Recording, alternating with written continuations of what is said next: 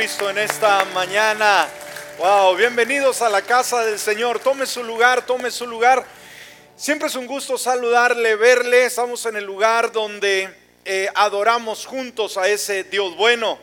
Así que siempre será un placer saludarle en esta hora. Bienvenidos, bienvenidas. De la misma manera queremos dar la bienvenida a todas las personas que nos ven a través de la red, a través de Facebook el Señor les bendiga de una manera muy especial. Y aquellos que nos escuchan a través de la radio, a través de esta cadena de emisoras que cubre a parte de la Unión Americana, eh, la República Mexicana y hasta Lima, Perú, en esta hora le damos la más calurosa bienvenida al servicio de este día. Eh, manténgase conectado, conectada. Dios trae una palabra para su vida. Amén. Muy bien. Bueno, ¿cómo está en esta mañana? No le escuché. ¿Cómo está en esta mañana? Bien, ¿descansó bien? Amén. Viene con la mente más brillante para poder ah, aprender, comprender más de lo que Dios nos dice en su palabra. Muy bien, vamos eh, entonces a nuestro tema. Como siempre, disponga sus notas, por favor, abra su libreta, eh, su libro de apuntes, a su tablet, su celular eh, pero apunte por favor, esto es sumamente importante. Y seguimos, seguimos esta impresionante serie de sermones titulada ¿Por qué creo lo que creo. Amén. Hemos estado hablando eh, por qué creo en Dios. Hemos estado hablando también, cubriendo ya por qué creo en la resurrección de Jesucristo, que fue el tema anterior. Y en esta hora vamos a estar abordando el tema por qué creo en Jesucristo. Amén. Muy interesante. Recuerde, como cristianos, creyentes que somos, debemos nosotros dar razón de nuestra esperanza, dar razón por qué creemos en lo que creemos. ¿Cree usted en Jesucristo?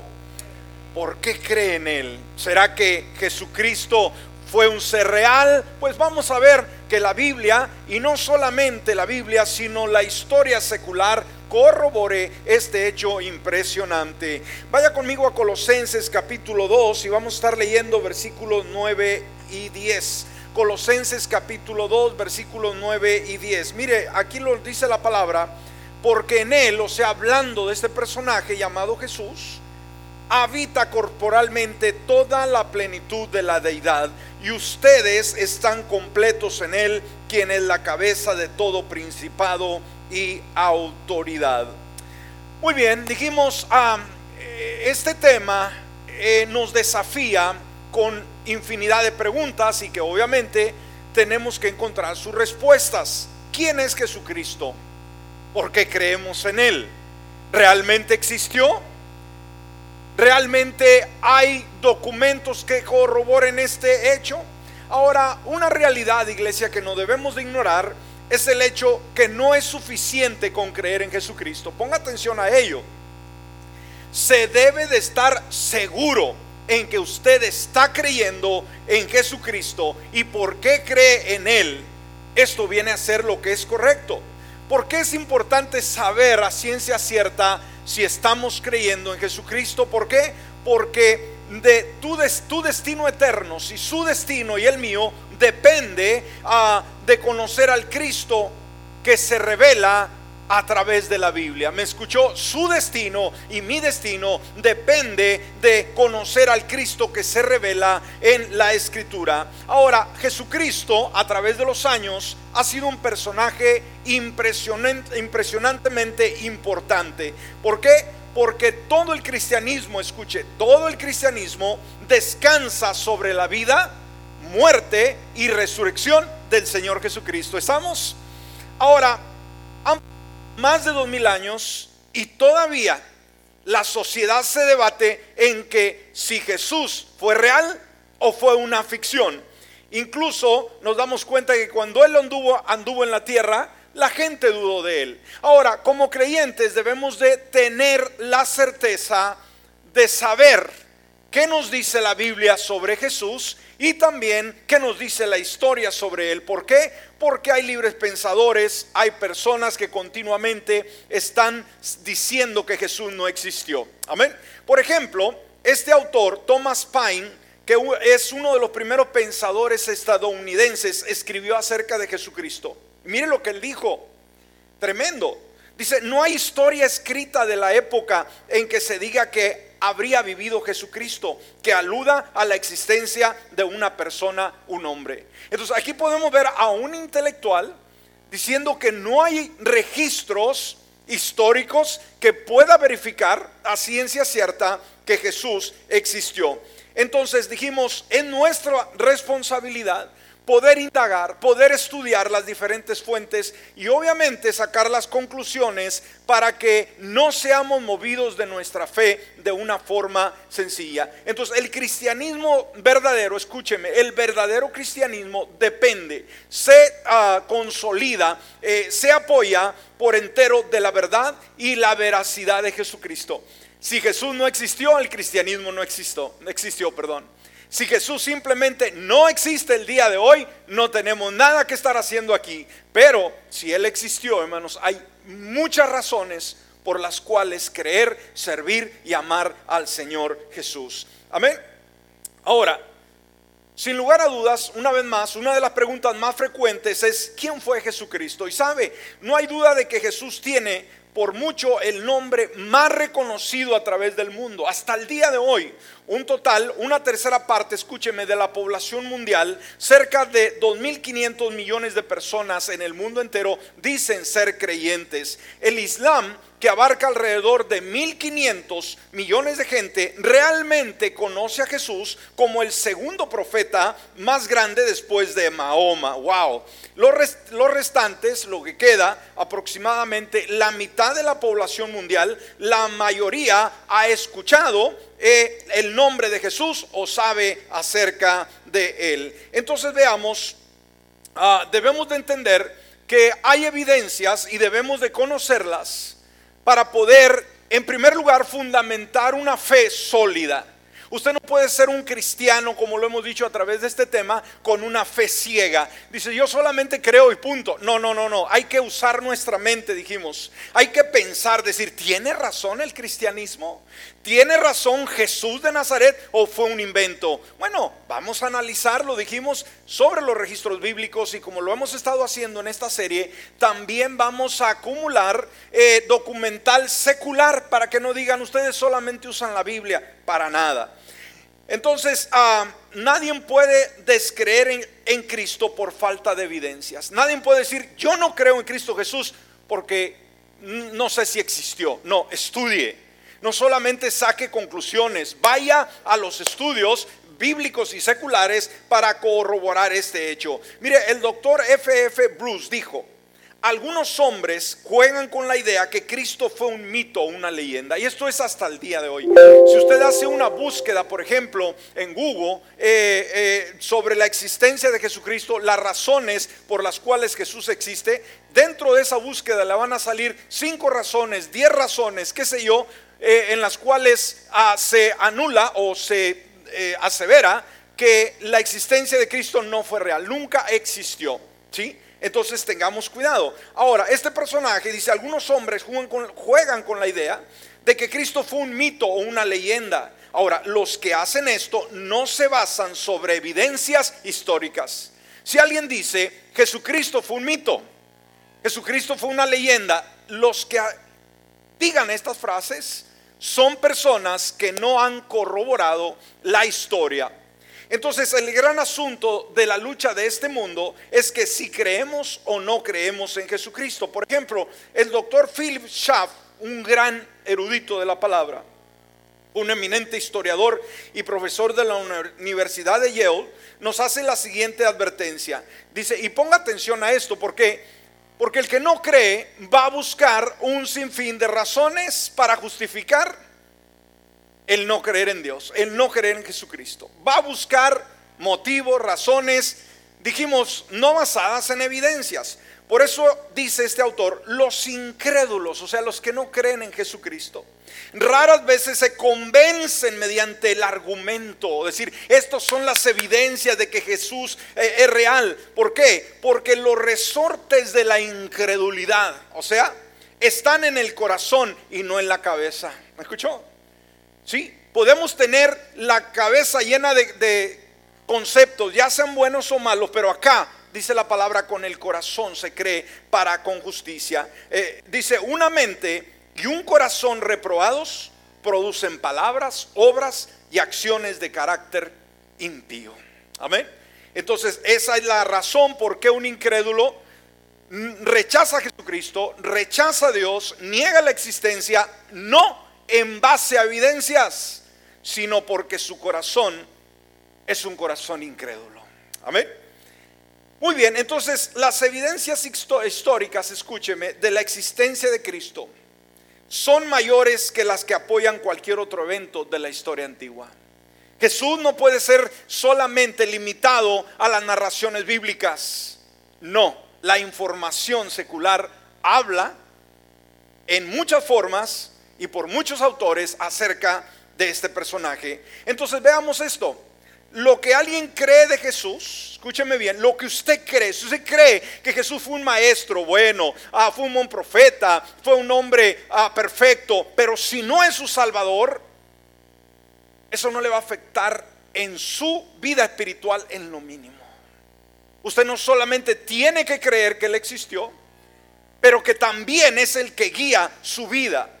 Entonces lo que alguien cree de Jesús determina la manera en que responderá a muchas otras interrogantes con las que lidiamos día con día. Entonces vamos al material en esta hora. Traigo bastante material, no sé si el tiempo nos va a alcanzar, pero vamos a ir a 100 por hora. Amén, le decía a mi esposa, híjole, cuando estoy ah, preparando estos estudios, busco bastante información, eh, soy una persona que no me conformo con poco y cuando ya la estoy armando y formando, digo, híjole, no tengo tiempo para compartirla toda, pero siempre soy así, ¿no? Bueno, el caso es que usted aprenda algo.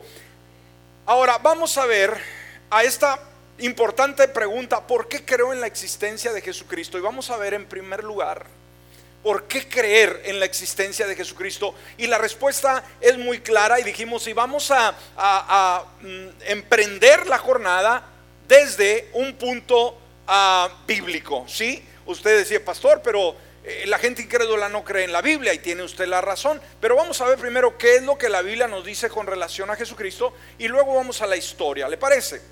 Entonces, en primer lugar, ¿por qué? ¿Por qué creo en la existencia de Jesucristo? Porque la Biblia lo declara. ¿Por qué creo en, en Jesucristo? Porque la Biblia lo declara. Es un hecho, ¿sí? Entonces vemos que tenemos cuatro biografías, hermanos, que son los cuatro evangelios del Nuevo Testamento en la Escritura y el testimonio de los historiadores de los evangelios, que es mucho más exacta y detallado en el de cualquier otra fuente de historia secular. Y es la única fuente, escúcheme, esta biografía de Jesús que encontramos en los cuatro evangelios, es simplemente la única fuente confiable de información sobre Jesucristo, la única forma de obtener una imagen clara, precisa de, Jesús, es estudiar el registro de su vida. Dijimos que lo encontramos en los evangelios eh, de una manera muy clara. Ahora, vamos a ver, por ejemplo, Juan, el apóstol amado, fue un hombre que habló de Jesús, un hombre que habla mucho de él, de su carácter, de su persona. ¿Y quién fue Juan? Una persona que vivió muy cerca de Jesús. ¿Me escuchó? Fue alguien que lo vio, fue alguien que lo tocó, fue alguien que comió con él, alguien que convivió con él. Entonces Juan hace diferentes relatos de la vida de Jesús. Por ejemplo, él habla del poder del Señor cuando obró diferentes milagros y declara el propósito de ellos. Por ejemplo, en Juan capítulo 20, versículo 30 y 31, dice, por cierto, o sea, diciéndoles, oigan, escúchenme, Jesús hizo muchas otras señales en presencia de sus discípulos las cuales no están escritas en este libro. Pero mire lo que dice el versículo 31, pero estas cosas han sido escritas para que ustedes, ¿qué cosa? Crean. Amén. Aquí no está Jesús hablando, aquí está hablando un testigo real que vivió al lado de Jesús. ¿Me escuchó? Que da veracidad a estos eventos. Entonces estas cosas han sido escritas, la palabra es escrita para cada uno de nosotros. ¿Cuál es la finalidad de leer, de entender la palabra del Señor? ¿Para qué? Para que ustedes crean que Jesús es el Cristo, el Hijo de Dios, y para que creyendo tengan vida en su nombre. ¿No es esto maravilloso? Denle un aplauso al Señor, aleluya. Entonces, bueno, ahora Juan relata lo visto por sus propios ojos. No fue alguien que recibió información de segunda mano, sino fue él mismo el que vio los acontecimientos. Por eso en su primera carta de Juan, capítulo 1, versículo del 1 al 3, fíjese lo que él dijo. Lo que era desde el principio y luego añade lo que hemos oído. Amén. Primer lugar. Segundo, lo que hemos visto con nuestros ojos. Tercero, lo que contemplamos y palpamos. Eh, palparon nuestras manos tocante a la palabra de vida. La vida fue manifestada y la hemos visto. Amén. O sea que dice, oyó, vio, tocó, amén, corroboró, ¿no? Y lo que hemos visto y oído lo anunciamos también a ustedes para que ustedes también tengan comunión con nosotros y nuestra comunión es con el Padre y con su Hijo Jesucristo. Entonces, indudablemente, los personajes que más conocieron a Jesús fueron sus discípulos. ¿Por qué? Porque pasaron la mayor tiempo con ellos y ellos, eh, con él, perdón, y ellos creyeron en él en gran manera. Eh, ¿Por qué?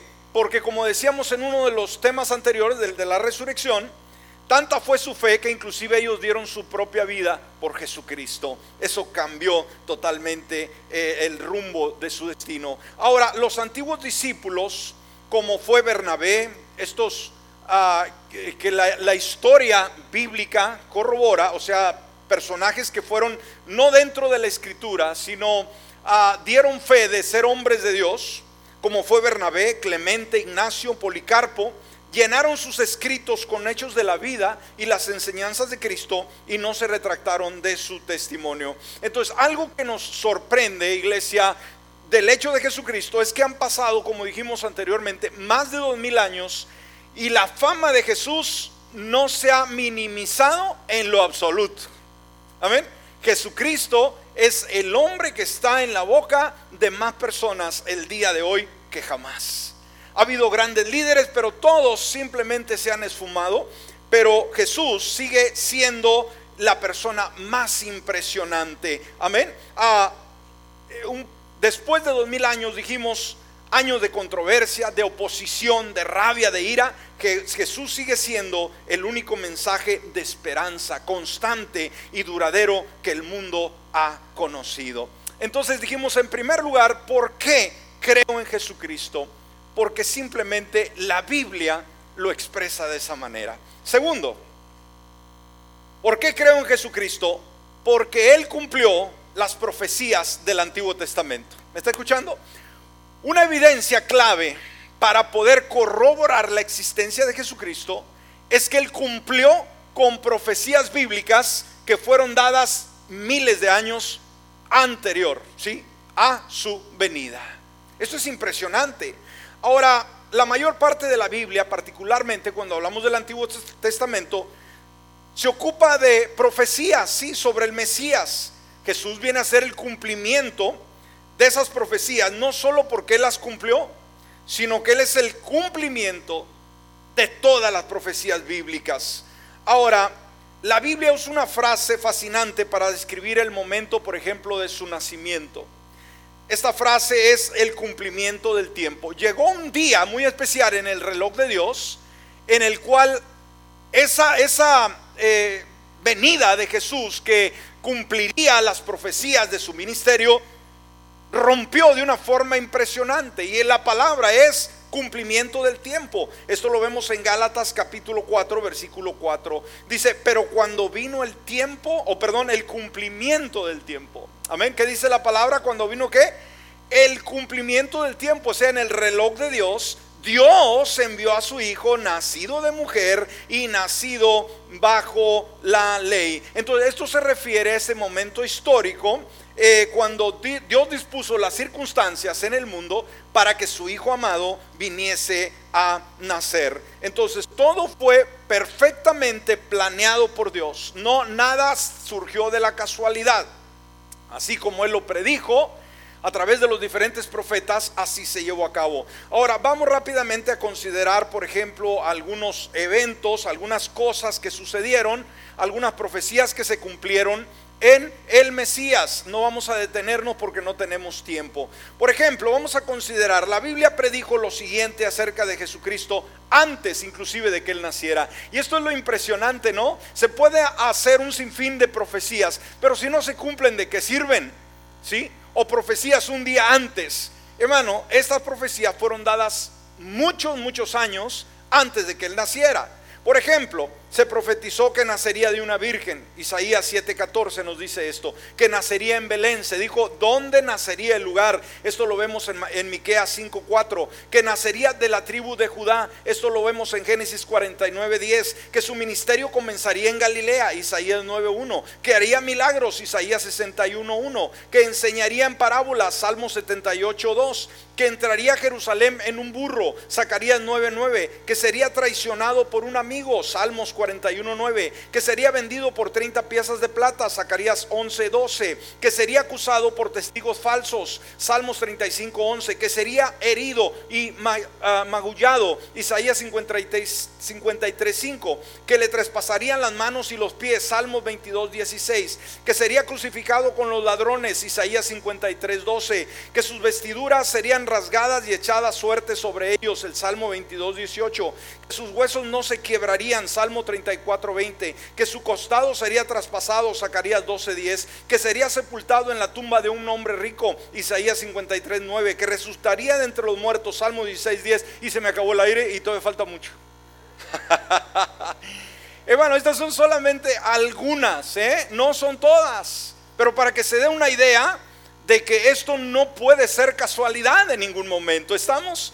Entonces él nació de una virgen, fue el único que fue exclusivamente simiente de una mujer en cumplimiento literal de la profecía dada en el primer libro de la Biblia, en Génesis, en el tercer capítulo, versículo 15, donde Dios dijo, y pondré enemistad entre ti y la mujer, y entre tu descendencia y su descendencia. Esta te herirá en la cabeza y tú la herirás en el talón. ¡Wow! Impresionante. Entonces Jesús, escúcheme, cumplió literalmente eh, profecías de 1500 años como descendiente de Sem, simiente de Abraham, simiente de Isaac, simiente de Jacob y de la casa de David. Los detalles a menudos de su vida fueron predichos. Ahora, es interesante, hermanos, que dijimos todas estas profecías fueron dadas. Ahora, el problema no era haber sido dadas. El problema era que se llevaran a cabo y cuando estas fueron dadas y la gente pudo leerlas y que se han cumplido al pie de la letra, este hermano, cualquier escéptico debe rendirse ante Jesús y decir, wow, Dios es perfecto. Amén. Todo lo que dijo Dios antes de que esto aconteciera. Ahora, se ha dicho, por ejemplo, hermanos, en este asunto de la, de la profecía, si por ejemplo 400 arqueros, hermanos, fueran en un camino y les cubrieran los ojos, fíjese, y les pusieran diferentes blancos y todos tirarían y le pegaran al blanco, entonces constataría eh, que la profecía bíblica así sería de exacta, pero los arqueros con ojos vendados jamás podrían pegarle a un blanco a menos que estuviera practicando por mucho tiempo en el mismo lugar, ¿me explico? ¿Sí? Entonces, er, sería imposible que tantas profecías, humanamente hablando, fueran posibles si no fuera Dios con su poder permitiendo que éstas se llevaran a cabo. De las, ah, por ejemplo, 433 líneas de profecías distintas relacionadas con Jesucristo, se han cumplido 432, todas menos la de su segunda venida. Hay 300, 433 líneas de profecía. Hasta ahorita se han cumplido 432. Falta una más. ¿Cuál? La segunda venida de Cristo Jesús. Por eso no se ha cumplido. Pero es la única que falta. Escúcheme. Podemos ser escépticos todavía y pensar, no hombre, esta cosa es de locos. Piénselo bien, piénselo bien.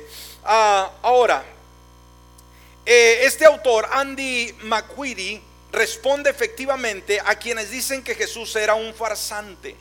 Alguien le ha atribulado, le, perdón, le ha adjudicado eh, ciertos títulos degradantes a Jesús. Y este responde efectivamente a quienes dicen que Jesús era un farsante. Y dice, las falsificaciones no pueden cumplir la profecía. Ante el argumento de las profecías bíblicas. Amén. No pueden uh, dirigir las circunstancias de su nacimiento y su muerte. El cumplimiento de Jesús de tales profecías muestra que no era falso. Jesucristo era el Mesías autorizado, esperando, esperado y acreditado por quienes le habían enseñado al mundo a buscar desde el jardín del Edén. Entonces aquí podemos ver una segunda evidencia en la cual nos apoya nuestra fe porque creo en Jesucristo. Vamos rápidamente y vamos a, ver otra, otra razón. La tercera razón por qué creo en Jesucristo. Por lo que la historia secular nos muestra. ¿Me escuchó? Aquí entramos, dijimos.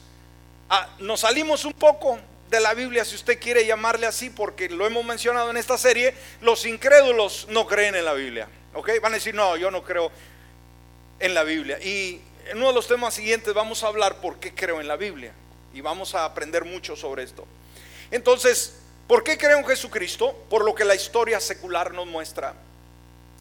Algunos suponen que fuera de los evangelios, escúcheme, no existe ningún escrito antiguo que mencione a Jesucristo. Se han atrevido a decir, bueno, saliendo de la Biblia no hay nada que apoye el personaje de Jesús, pero están muy equivocados. Entre los historiadores y escritores seculares de la antigüedad, dijimos seculares, que se refieren a Cristo y al cristianismo, están los siguientes. Y hay varios, hay Tácito, el historiador romano, uh, Suetonio, tiene unos nombres bien raros, Plinio el joven, eh, Epitecto, Luciano, Arfistides, Galeno, uh, Pridio, Diocasio, Inerio, Libanio, Amiano, Marcelino, Eunapio y Jósimo. Si gusta usted un nombre para su hijo, hay una lista larga. Ahora, otros escribieron libros enteros, escúcheme. No solamente hubieron personajes que corroboraron eh, el hecho del personaje de Jesús que fue real, sino también se escribieron libros enteros contra el cristianismo. ¿sí? Eh, entonces, ¿cómo puede usted levantar un libro, un escrito, sobre algo que no existe. Simplemente no tiene sentido, ¿no? Para nada. Entonces, tan abundante es el testimonio con respecto a Cristo que el doctor Scheif, dice, parado sobre esta roca me siento seguro contra todos los ataques de los incrédulos.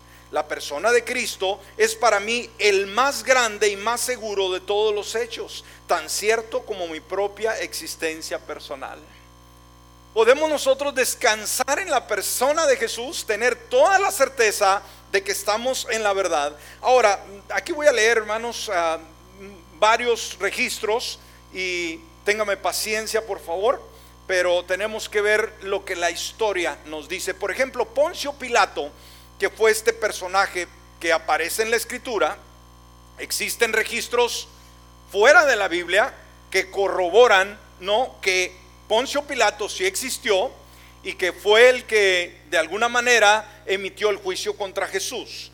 Poncio Pilato, el procurador de Judea que condenó a Cristo a la muerte, escribió acerca de esas extraordinarias actividades a Tiberio César en un documento aparentemente bien conocido al cual han hecho referencia otros personajes históricos. Dijimos, no solamente la Biblia habló de, de Pilato, sino Pilato escribió de esos acontecimientos un apologista cristiano, al recibir a otro César algunos años después, lo estimuló a que revisara sus propios archivos y descubriera en el informe de Poncio Pilato que estas, cosas fueron ciertas.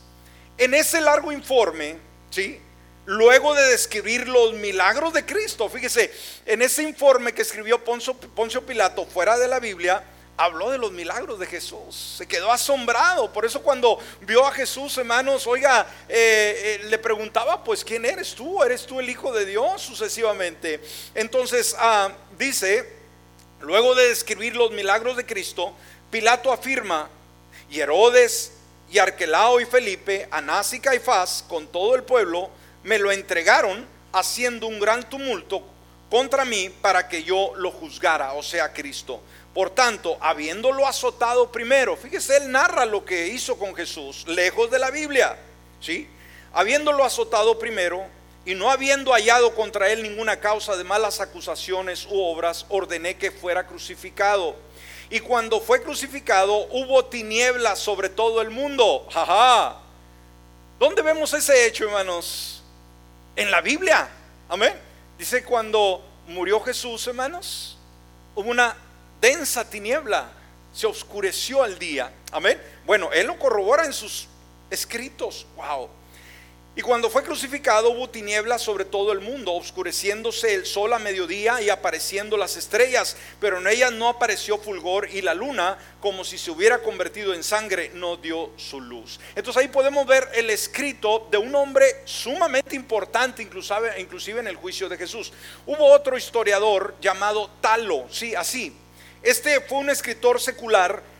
En el año 52 después de Cristo escribió acerca del hecho que el sol no dio su luz, o sea, del mismo evento que narra eh, Poncio Pilato cuando Jesús muere, desde el mediodía hasta las 3 de la tarde y dice que eso tuvo que haber sido un eclipse. Sin embargo, sabemos que Cristo fue crucificado en el tiempo de la Pascua, que era el tiempo de la luna llena y no puede haber un eclipse del sol en el tiempo de luna llena. Sin embargo, este escritor pensó que tenía que ofrecer algunas explicaciones naturalistas del fenómeno en que el sol dejó de dar su luz. Ahora, este profesor F.F. F. Bruce, profesor de crítica y exégesis bíblica en la Universidad de Manchester, dice, algunos escritores pueden jugar con la fantasía de un Cristo místico, pero no pueden hacerlo basado en las evidencias históricas. Podrían decir que Jesús es un personaje místico que no existió, pero no lo pueden hacer en base a la recopilación, la historia secular. Tendrán que hacerlo de su propia mente. Entonces, la historidad de Cristo es ah, tan axiomática para el historiador como la historia de Julio César. Ahora, este otro personaje, Tácito, este fue otro escritor, al discutir el intento que hizo Nerón por cubrir el hecho de que él incendió a Roma, escribió lo siguiente. Nerón, cuando levanta aquella persecución contra los creyentes, e incendia a Roma y le echa la culpa a los creyentes. Y él escribió, por tanto, para suprimir el rumor, falsamente acusó de ser culpables a las personas que comúnmente se llaman cristianos, que eran odiados por sus perversidades y los castigó con las más exquisitas torturas Cristo, el fundador de ese nombre, fue sentenciado a muerte por Poncio Pilato, procurador de Judea en el reinado de Tiberio. Pero la perniciosa superstición reprimida por un tiempo brotó de nuevo, no solo en toda Judea, donde se originó ese mal, sino también por toda la ciudad de Roma. Así nos recuerda Tácito que Cristo fue crucificado. O sea, este es un historiador secular.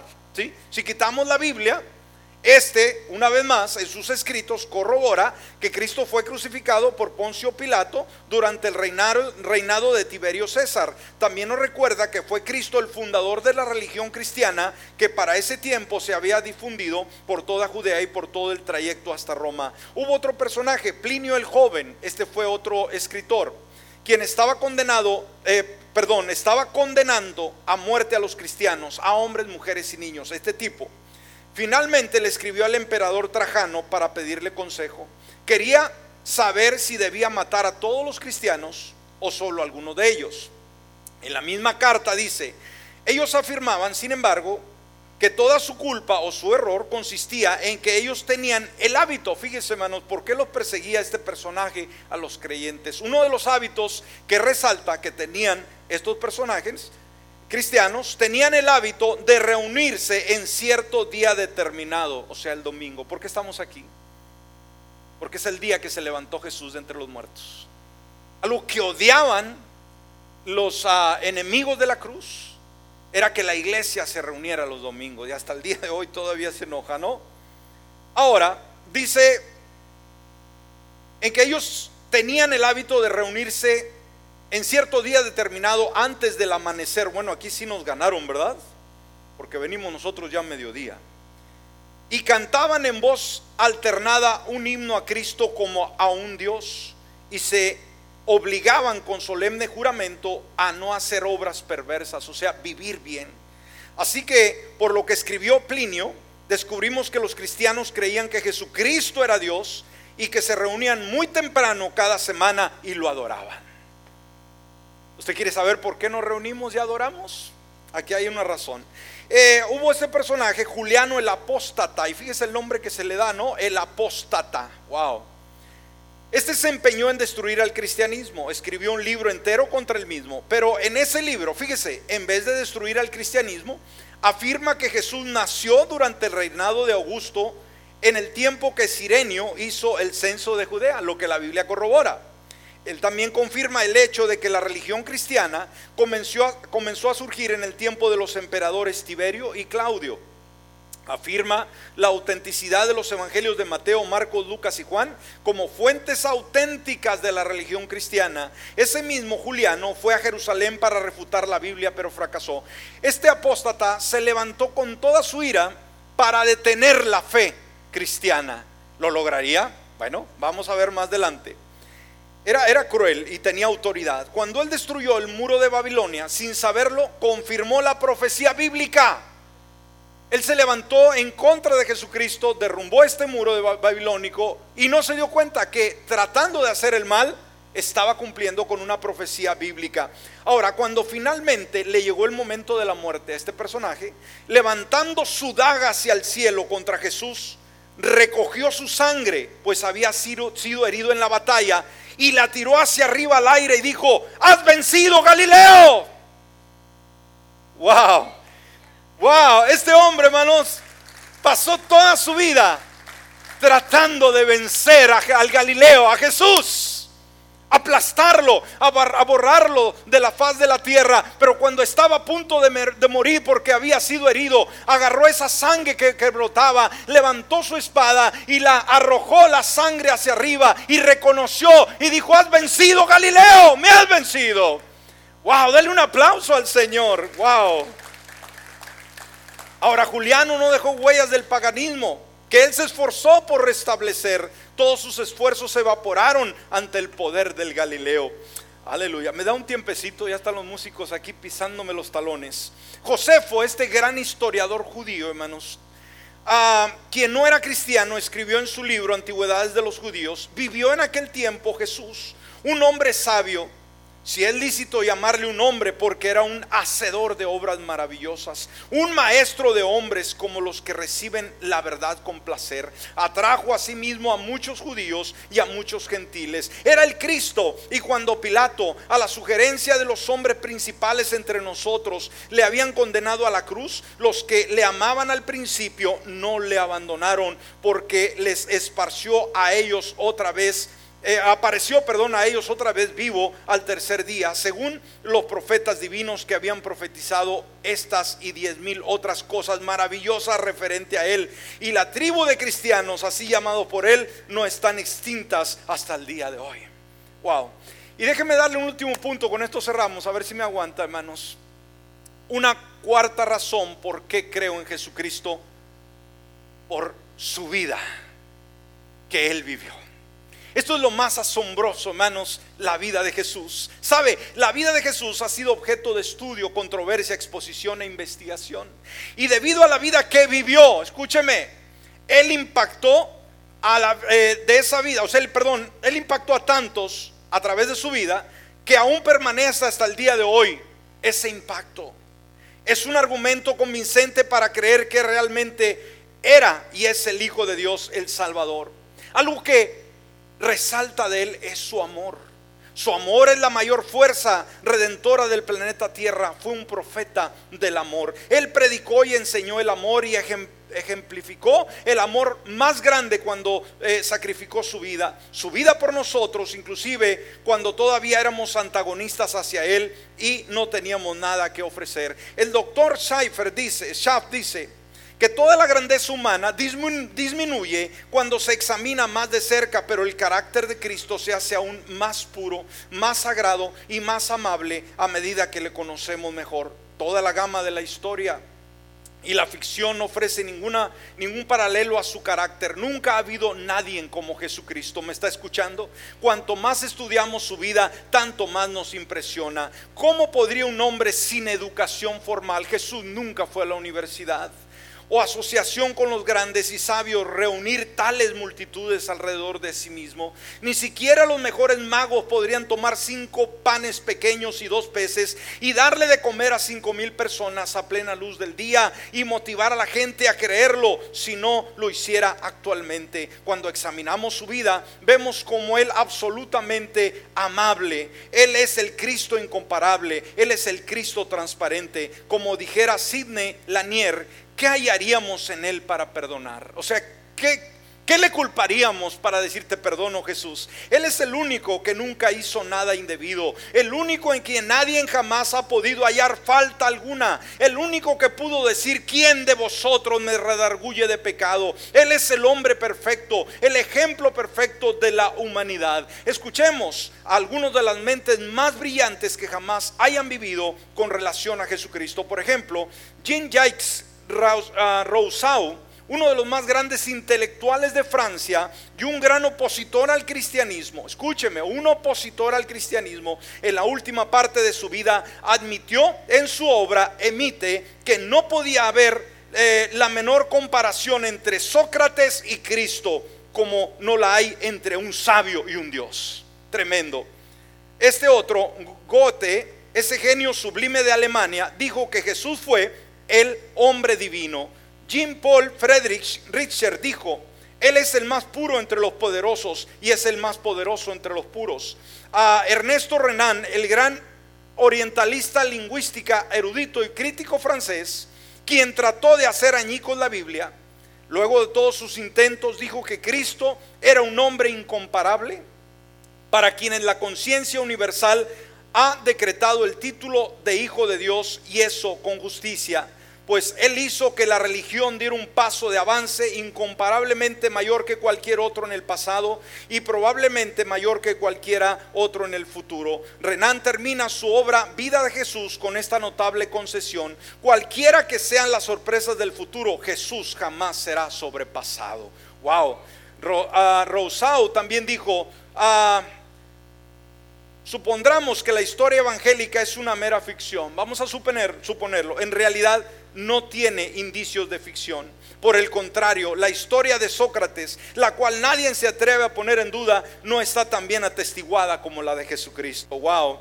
Ustedes habrán oído el famoso testimonio de Napoleón Bonaparte, este gran conquistador que dijo en la isla santa de Santa Elena, dice, conozco a los hombres y les digo que Jesucristo no es un hombre. Después de una vida eh, impía, Napoleón llegó a sus últimos días ahí en una isla desierta, leyendo las escrituras cada día, llegó a las siguientes conclusiones. Dijo, las mentes superficiales ven un parecido entre Cristo y los fundadores de los imperios, entre él y los dioses de otras religiones, ese parecido no existe. Existe entre el cristianismo y cualquier otra eh, religión una distancia de infinitud. Podemos decir a los autores de todas las otras religiones, vosotros no sois dioses ni agentes de la deidad, no sois sino emisarios de la falsedad, moldeados por el mismo barro con que fueron moldeados el resto de los mortales. Fuisteis hecho con todas las pasiones y los vicios que son inseparables de ellos. Vuestros templos y sacerdotes proclaman vuestro origen.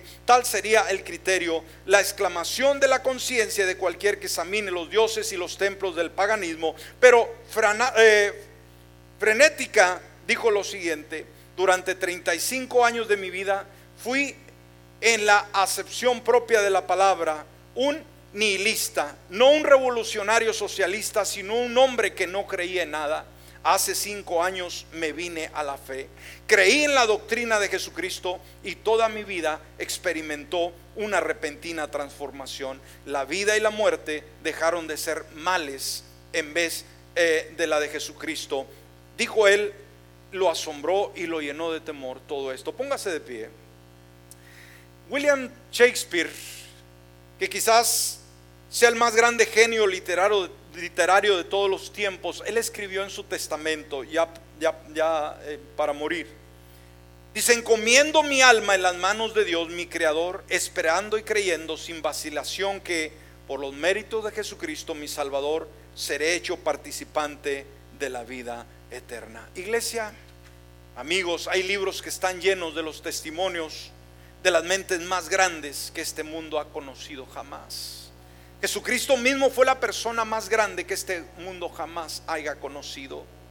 Simplemente a partir de los escritos de aquellos que descreyeron totalmente al cristianismo, uno puede dar fe de que Cristo es el ser humano más grande que jamás haya vivido en este mundo. Él fue maravilloso y Él vino para morir por nuestros pecados. Él vino para morir en una cruz. Él vino para mostrarnos el camino a Dios. Si usted tiene a Jesús en su corazón, lo felicito. Y no renuncia a esa fe, ámele hoy más que nunca. Si usted está dudando en quién es Jesucristo, le digo, cambie esa incredulidad. Deje de jugar con Jesucristo. Él no es un personaje místico, es un personaje real. No solamente la Biblia lo corrobora, la historia secular lo corrobora. Y hay cientos de escritos, no tenemos el tiempo, para estar diciendo lo que gente secular habló de Jesucristo. Por eso el día de hoy está en el mejor lugar. Si todavía no ha hecho a Jesús el Señor de su vida, este es su momento. Esta es su oportunidad de que acepte a ese Cristo en su corazón. Quisiera hacerlo si está aquí en el auditorio o si nos ve, nos escucha a través de cualquier otro medio. Cierre sus ojos y sabe, usted puede decir, pastor, es que yo soy cristiano, es que yo, mis padres son cristianos. No es el decir que es cristiano el que lo convierte en cristiano. Es el haber abierto la puerta de su corazón, invitar a Jesús y estar viviendo para Él diariamente. Usted puede conocer de Jesús. Ha oído de Jesús. Sus padres se lo han mostrado, sus amigos. Pero usted tiene que responder al amor de Jesús. En esta hora, si puede cerrar sus ojos, diga, Padre Celestial, en este momento yo creo en Jesucristo, el Salvador del mundo. Creo con todo mi corazón que Él es real, que Él existe y que vive el día de hoy. Y con fe y determinación, en esta hora abro la puerta de mi corazón y te invito a que vengas a morar en Él. Te pido perdón por todos mis pecados. Yo traigo a ti este corazón incrédulo renuncio a mi pasado. Y te invito, Jesús, a que de hoy en adelante seas mi guía y mi destino. Porque de hoy en adelante voy a amarte y voy a servirte de todo corazón. Por Cristo Jesús. Amén. Y amén.